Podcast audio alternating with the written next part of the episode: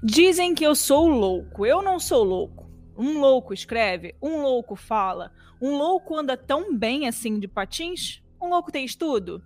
Um louco sabe andar de moto? Mas o que posso dizer é que tem alguma coisa ruim dentro de mim, horripilante. Fecha aspas. A história dessa quarta-feira é uma história emblemática. Para vocês terem uma ideia, é até difícil descrever para vocês o quanto essa história mexeu com o nosso país. Mas eu posso dizer com toda certeza é que até hoje ela é uma das mais lembradas e comentadas. Na época em que tudo isso aconteceu, a imprensa brasileira começou a cobrir esse caso enquanto dividia o espaço simplesmente com a cobertura da Copa do Mundo de Futebol da França em 1998, né? Vocês sabem o quanto o futebol é importante para o nosso país. Mas não se falava em nenhuma outra coisa naquela época. Enquanto os ânimos estavam ali com a derrota do Brasil para a França, os noticiários não falavam outra coisa a não ser a história bizarra de um serial killer solto pelas ruas de São Paulo. Para não perder o costume, se você ainda não conhece o nosso podcast e está ouvindo aqui o Casos Reais pela primeira vez, já segue lá o nosso Instagram, que é @casosreaisoficial e me segue também no Instagram, que é arroba Erica com K, Mirandas com S no final. Você já até me zoam por causa dessa história, né? E também não deixe de compartilhar esse episódio para alguém, também de dar umas cinco estrelas aí que a gente merece, né? E também tem umas novidades muito legais que estão acontecendo com o podcast. Então, para vocês não perderem o que está por vir, até mês que vem a gente vai trazer novidades muito legais. Não deixe de me seguir lá no meu Instagram e também de acompanhar, de seguir o podcast em qualquer plataforma que você estiver ouvindo, porque aí você consegue ficar por dentro de qualquer atualização e receber notificação. E quem já segue a gente, já está cansado de ouvir, não custa repetir, né? Tem algum caso que você queira ver que ainda não tem aqui no podcast? Me manda lá no meu Instagram, que esse caso aqui foi muito pedido por vocês. E é por isso que hoje a gente vai falar da história do maníaco do parque.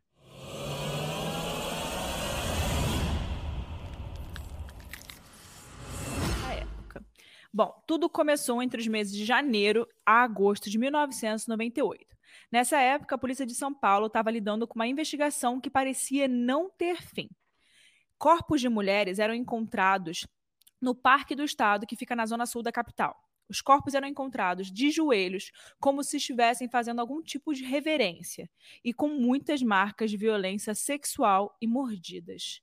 E quando casos assim acontecem, com características parecidas entre eles, a polícia já liga o radar. Isso porque qualquer semelhança entre os casos, seja a forma como os corpos são encontrados e seja a arma de crime, ou seja o lugar, pode ser um indicativo de assassinato em série.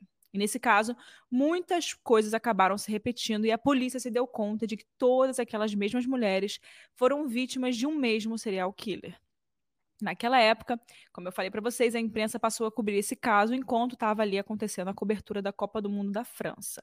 A cada dia começavam a surgir corpos de mulheres com marcas de violência sexual iguais, enquanto as pessoas estavam acompanhando os jogos do Brasil pela televisão. Gente do céu, imagina um serial killer em São Paulo, né? A gente sabe que isso é muito famoso aqui nos Estados Unidos, na, né? Os Estados Unidos é famoso por ter serial killers, mas o Brasil não é famoso por isso. Então isso deve ter assustado muito. Foi a mesma coisa quando aconteceu agora recentemente com aquele serial killer que agora esqueci o nome, mas enfim. Acontece que, nesse meio tempo, a polícia também estava recebendo algumas denúncias de estupro. Essas denúncias vinham de mulheres que também eram abusadas no mesmo lugar onde esses corpos estavam sendo encontrados que era o Parque do Estado. E por causa de todos esses relatos, a polícia conseguiu montar um retrato falado e o rosto de um homem começou a estampar as capas de jornais, as ruas de São Paulo e os noticiários do Brasil inteiro. Em todo lugar você via a imagem do suspeito mais procurado do país, como ele foi chamado primeiramente naquela época. Não demorou muito para que o retrato falado ajudasse a encontrar o criminoso o rosto de Francisco de Assis Pereira, de 30 anos, foi rapidamente conhecido, mas não antes dele conseguir fugir. E quando ele se deu conta né, de que a cidade de São Paulo inteira estava procurando por ele, ele decidiu fugir para o sul do Brasil, na tentativa dele não ser conhecido. Quando ele fugiu para o sul do país, ele procurou abrigo em troca de qualquer tipo de trabalho e mudou seu nome para Pedro, porque assim ficava mais fácil para ele não ser identificado mas não adiantou muito. Um pescador local acabou assistindo ao jornal e viu a foto do maníaco do parque. Naquele mesmo dia, ele achou aquilo um pouco estranho, falou: Esse cara aqui me lembra alguém. Então, ele foi conferir os documentos pessoais de Pedro, né? Que era como ele estava se chamando lá, para poder ver se ele realmente poderia ser esse maníaco do parque. E quando ele viu que o Pedro, na verdade, não era Pedro, se chamava Francisco, o pescador ligou para a polícia na hora. Então, no dia 4 de agosto de 1998, a polícia de Itaqui, no Rio Grande do Sul, recebeu a denúncia de onde ele estava escondido. No dia seguinte, ele voltou para São Paulo e foi apresentado pela polícia paulista a toda a população. O maníaco do parque, o maior serial killer da história policial desse país. Repulsivo, aterrorizante, mas ao mesmo tempo instigante.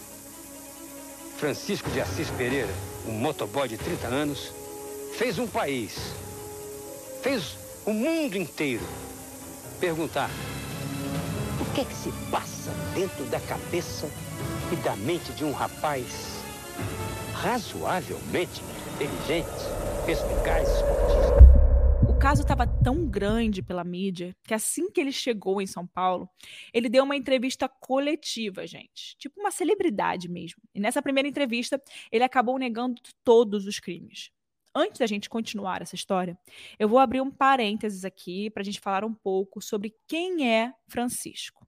Francisco, como muitos outros criminosos que a gente já trouxe aqui no Casos Reais, teve uma vida cheia de traumas, principalmente na infância. Mas eu já falei isso e vou repetir. Quando a gente conta a história de vida desses criminosos, a gente não quer passar nenhum tipo de pano para essas pessoas. Muito pelo contrário. A gente não defende que uma vida difícil ou um trauma podem levar à criminalidade. Mas é um aspecto muito interessante, né, que a gente consegue reunir que a maioria desses casos, dessas pessoas que foram esse tipo de de, de coisa, fizeram esse tipo de coisa na vida, tiveram algum trauma ou algum histórico complicado na infância. Bom, como eu disse, ele teve uma infância muito simples. O seu pai era um pescador de Guaraci, que ficava uma cidade no interior de São Paulo, e por conta dessa condição de vida e de trabalho, a família dele não conseguia fazer muito dinheiro. E por causa disso, muitas vezes o Francisco saía, ainda criança, para trabalhar com o pai e pegava alguns trabalhos que iam aparecendo para poder conseguir ajudar no rendimento da família. Então ele fazia o que ele podia ali para contribuir na renda da família. Uma informação bem interessante que a gente teve acesso é que na infância de Francisco, ele ficava em um matadouro observando os bois sendo abatidos, né? E alguns anos depois, em uma entrevista, ele deu uma declaração dizendo que aquela lembrança daqueles mesmos bois caindo, né, no chão quando ele via quando era criança, ainda deixavam ele muito impressionado.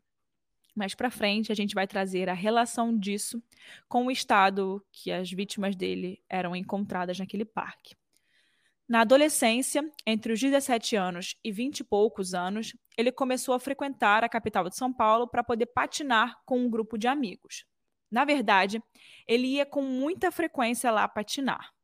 E a patinação acabou se tornando um hobby para ele. Ele era tão bom com os patins que ele ficou conhecido como Chico Estrela lá na região. Toda a galera que frequentava o Parque Ibirapuera naquela, naquela época conhecia ele. Algum tempo depois de começar a frequentar esse parque, Ibirapuera, e patinar com as pessoas, o Francisco consegue um emprego de motoboy em uma empresa dali da região. Alguns anos depois, o ex-chefe dele deu um depoimento contando que um dia um funcionário que trabalhava com Francisco chamou ele de gay. E ele simplesmente espancou aquela pessoa no meio do trabalho.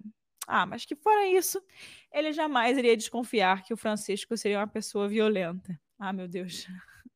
A pessoa espanca uma outra no trabalho, no meio, e, e mas que fora isso, jamais iria imaginar que ele seria uma pessoa violenta. Mas, gente, isso é um belo de um sinal, né? Mas esse não foi o único episódio violento que ele protagonizou antes de ser conhecido no Brasil como maníaco do parque. Uma ex-namorada dele, na época do Francisco, né, quando ele não era conhecido, chamada Tainá, contou para a polícia que era vítima de violência sexual e física por ele. Ele era muito abusivo com ela, batia, obrigava ela a fazer né, coisas com ele, enfim, ele era bem abusivo. Algum tempo depois disso, ele começou a abordar mulheres. Ele começou fazendo isso em lugares públicos, como pracinhas, metrô, parque. A gente não consegue saber exatamente como tudo começou, mas existem registros policiais de que dois anos antes, em 1996, uma mulher afirmou ter sido violentada por ele. Nessa época, os relatos eram de estupro. Então a polícia conseguiu levantar um total de 23 vítimas de estupro naquela época. Mas a questão é que, quando tudo isso veio à tona, o Francisco não reconhecia esses crimes. Ele se negava a assumir todos esses estupros. Na verdade, quando ele foi pego pela polícia em 98, ele só assumiu os crimes onde ele tinha estuprado e matado as mulheres. Abre aspas, todas as mulheres que entraram comigo na mata não voltaram vivas. Fecha aspas. Meio que ele estava tentando afirmar a sua masculinidade ali, sabe? A gente também descobriu, por causa das investigações, que ele sofria de disfunção erétil e só conseguia ter ereção por curtos espaços de tempo. Quando a investigação buscou mais a fundo né, a vida de Francisco, eles acabaram identificando algumas questões da infância que poderiam ter relação nesse desequilíbrio dele com o lado sexual. Ele confessou para a polícia ter sofrido abuso sexual na infância. A sua tia, chamada Diva, que era irmã da mãe dele, teria obrigado Francisco a se estimular, né, sozinho ali sexualmente. Não se sabe direito, mas tudo indica que esse episódio, na infância, acabou fazendo com que ele tivesse uma fixação sexual que desencadeou todas as outras questões na vida adulta dele. Provavelmente pode ter sido isso. E teve uma outra história também. Uma ex-namorada de Francisco mordeu as partes baixas dele ali, e talvez essa mordida tenha ocasionado o início do problema dele ali de ereção. A situação, gente, a situação era tão estranha que a médica legista, que foi responsável pelo caso, até duvidou que ele realmente conseguiria ter ereções com as vítimas sem vida, porque em algumas delas não havia encontrado nem o, o sêmen dele, né? Mas em todo caso, as marcas de violência eram muito claras. Então, não ficava claro pelo sêmen, mas ficava, ficava claro pelas marcas nos, corpo, nos corpos, né? Olha que loucura. Porque toda vez que eles tentam procurar algum tipo de violência sexual, eles sempre tentam encontrar o sêmen do abusador. Mas nesse caso, eles não encontravam. Francisco, o maníaco do parque, espancava as vítimas, mordia, chutava e sufocava. A polícia, inclusive, nomeou o modus operandi dele de tour do horror, porque todas as mulheres tinham marcas muito fortes no corpo. Ele tinha todo um jeito de ameaçar e de punir. Ele ameaçava as mulheres que ele levava para o mato, mostrando os corpos de outras pessoas que tinham sido vítimas dele, né? Os corpos ali em decomposição já. Então ele fazia isso, né, justamente para poder mostrar para as mulheres, olha só, você vai entrar aqui nessa mata, se você não fizer o que eu mandar, você não vai sair daqui, né? Você tem que fazer exatamente o que eu te mando, porque senão vai acontecer o mesmo aqui com você, ó, esse corpo aqui em decomposição. Que horror, gente. Mas você deve estar se perguntando aí, né? Como ele convencia as mulheres a irem para o parque, né? Porque quando elas já estavam lá no parque com ele, ele fazia isso e aí ele mostrava, ele mostrava ali como é que estavam os corpos e que ele, elas tinham que ficar quietinhas, que senão elas iam morrer. Mas como é que ele conseguia levar essas mulheres até o mato, né? O Francisco era conhecido por seus colegas como um cara cheio de lábia. Normalmente esse tipo de pessoa é, né, gente? Sabe muito bem comunicar, sabe como persuadir a pessoa. Bem manipulador mesmo, dizem que o Francisco era. Ele era aquele tipo de pessoa perigosa, mas que ninguém conseguia desconfiar. Então, qual era a ideia? Ele chamava as mulheres para serem modelos de uma marca de beleza, ou seja, tirarem fotos ali. Nossa, que legal! Você vai lá, você vai tirar uma foto, você vai ganhar um dinheiro. E com isso ele criava esperança, né? E que era quase que uma oferta irrecusável.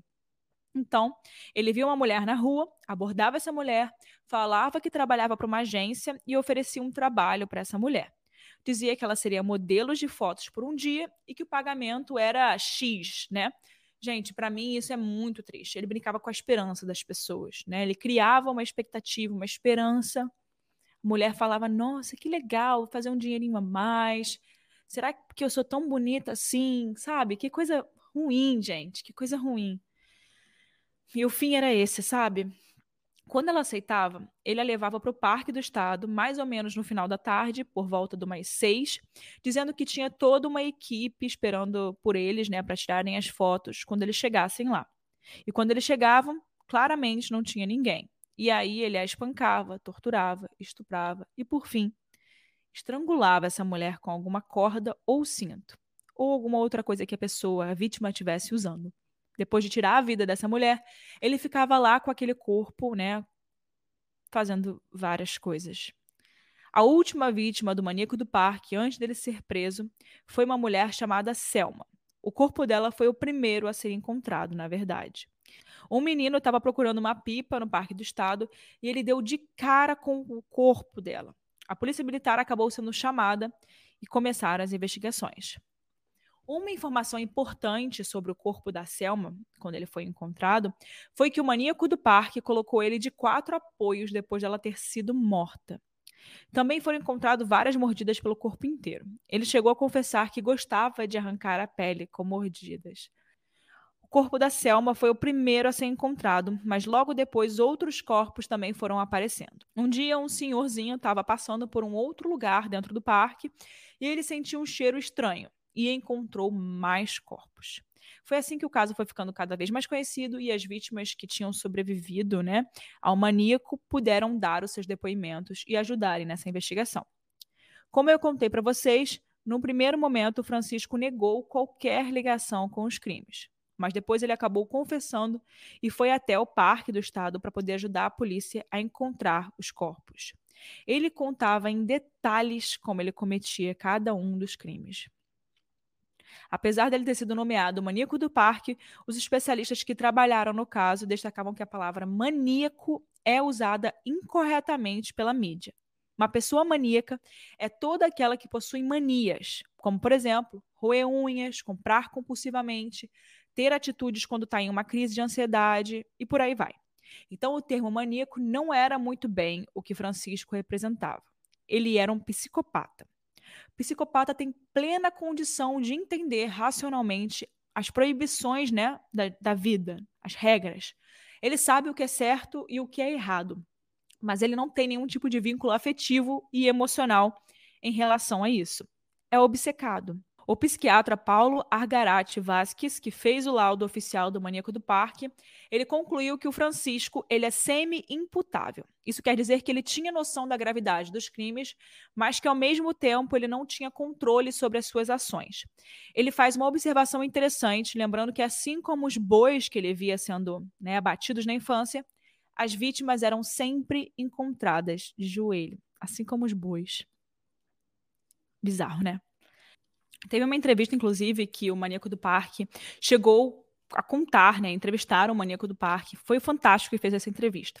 E ele disse como ele cometia todos esses crimes. Ele disse que ele escutava uma voz maligna que mandava ele fazer todas aquelas coisas. Em um dos trechos dessa entrevista, ele fala assim: abre aspas. Eu senti uma coisa em mim, uma vontade. Eu não sei que vontade era essa, mas era uma vontade. Uma vontade de alguma coisa. Eu não saía. Eu saía como se fosse para caçar alguma coisa. Dizem que eu sou louco. Eu não sou louco. Fecha aspas.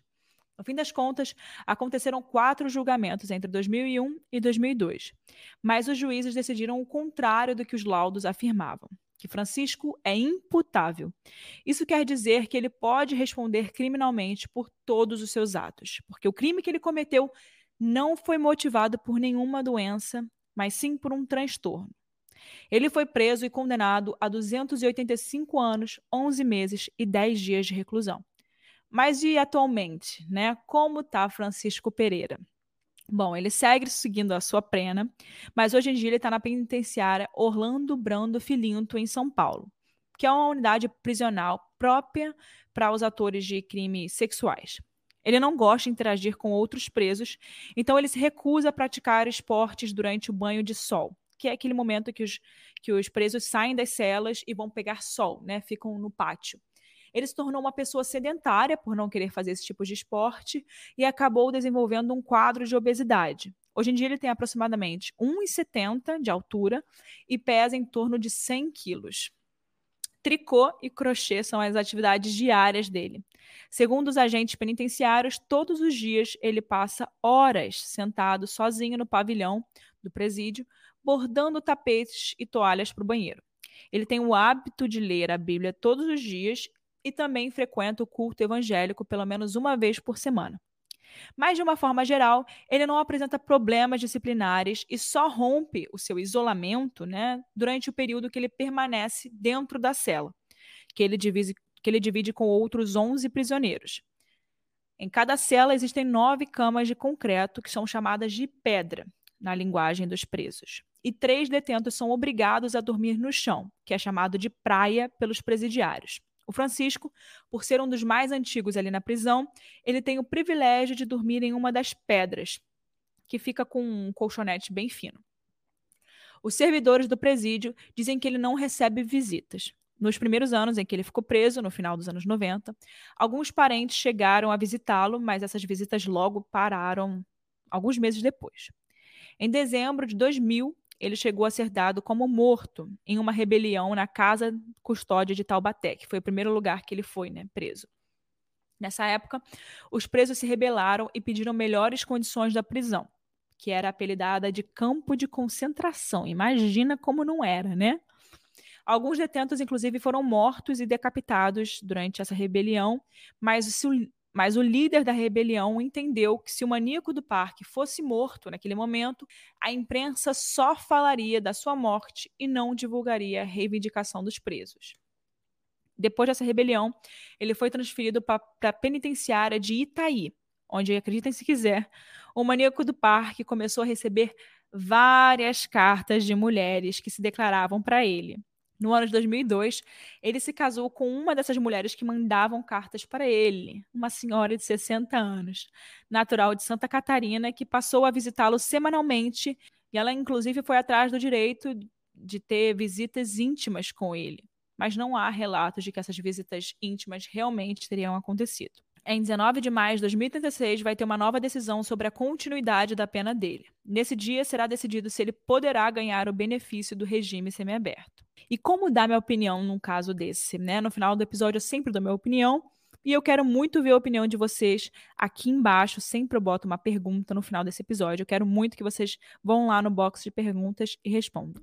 Bom, gente, eu acho que esse caso, a minha opinião é a mesma que de todo mundo, né? Graças a Deus ele teve a pena aí que merecia esses milhares de anos em prisão. Espero que em 2036 eles não não tirem ele, não botem ele em semi-aberta, não sei, por causa de porque, porque ele é um preso excelente, né? Ele vai aos cultos, é, faz crochê, enfim. Essa pessoa não pode estar na sociedade, né? Essa pessoa realmente não consegue viver em sociedade. Porém, é muito bom esse caso para nós mulheres sempre estarmos em alerta. Às vezes a gente está cansado, a gente está em um dia que, nossa, estou cansada hoje, estou no meu celular. A gente esquece das coisas que estão ao nosso redor e de como esses lugares públicos podem ser um lugar com muita gente ruim, muita gente que pode querer o mal da gente. Então a gente tem que estar tá sempre prestando atenção. Infelizmente, a gente tem que falar isso. Mas como mulher, a gente tem que estar tá sempre em alerta. É muito triste eu estar tá tendo que falar isso. É muito triste, mas essa é a verdade. Elas ali acreditaram naquela pessoa, literalmente, ele cutucou a esperança daquela, daquelas mulheres, daquelas pessoas, é, para poder satisfazer uma vontade dele, sabe? É, ah, gente, eu não, eu não, gosto nem de falar nisso. Eu não, eu não gosto de falar de casos de serial killers. Vocês que me pedem muito, mas eu não gosto. É, não sei porquê. Me diz aí se você gosta ou não. Vou botar nas perguntas. Ai, mas eu não, não eu não gosto nem ver a cara do, do maníaco do parque, do Francisco. Eu não gosto de ver a cara dele.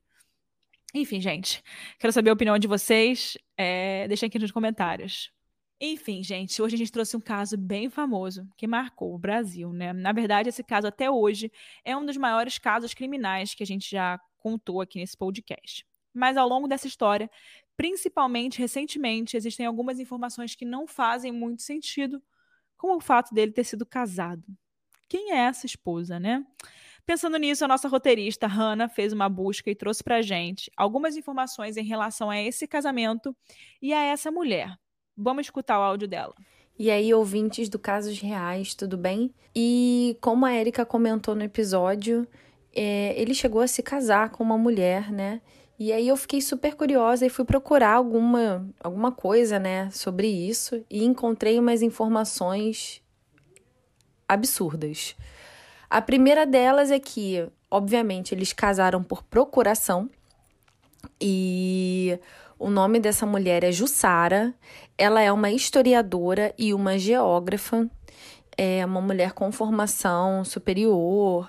É, e ela, segundo o Francisco, já acompanhava o caso muito antes deles começarem a se corresponder, né, pelas cartas. E ela guardava tudo sobre o caso, ela era uma, meio que uma fanática sobre esse caso dele. Ele disse que tem intenção de gerar uma família, mas como a esposa dele tem 60 anos, 60 e poucos anos, talvez ela não esteja na fase, mas ele diz que nada é impossível para Deus é, e que mais cedo ou mais tarde, ele estando vivo, ele terá filhos e é um sonho dele ter filhos. E para finalizar, uma outra coisa que a gente descobriu aqui foi que ao ser questionado sobre o sentimento que ele tem sobre a esposa dele, ele reconhece que ele tem uma consideração muito grande por ela, mas que ela sente por ele um amor muito grande e não é exatamente a mesma coisa que ele sente por ela. Então, bem complicado, né? Antes da gente finalizar essa história, é muito importante da gente falar aqui o nome dessas mulheres, dessas vítimas que, infelizmente, foram enganadas, machucadas e mortas. Patrícia Gonçalves, Selma Ferreira, Raquel Mota, Isadora Frankel, Rosa Alves. E é assim que a gente finaliza o episódio de hoje, homenageando, mesmo que de maneira muito simples, a memória e a história dessas mulheres. É isso, pessoal. A gente se vê na próxima semana no Casos Reais.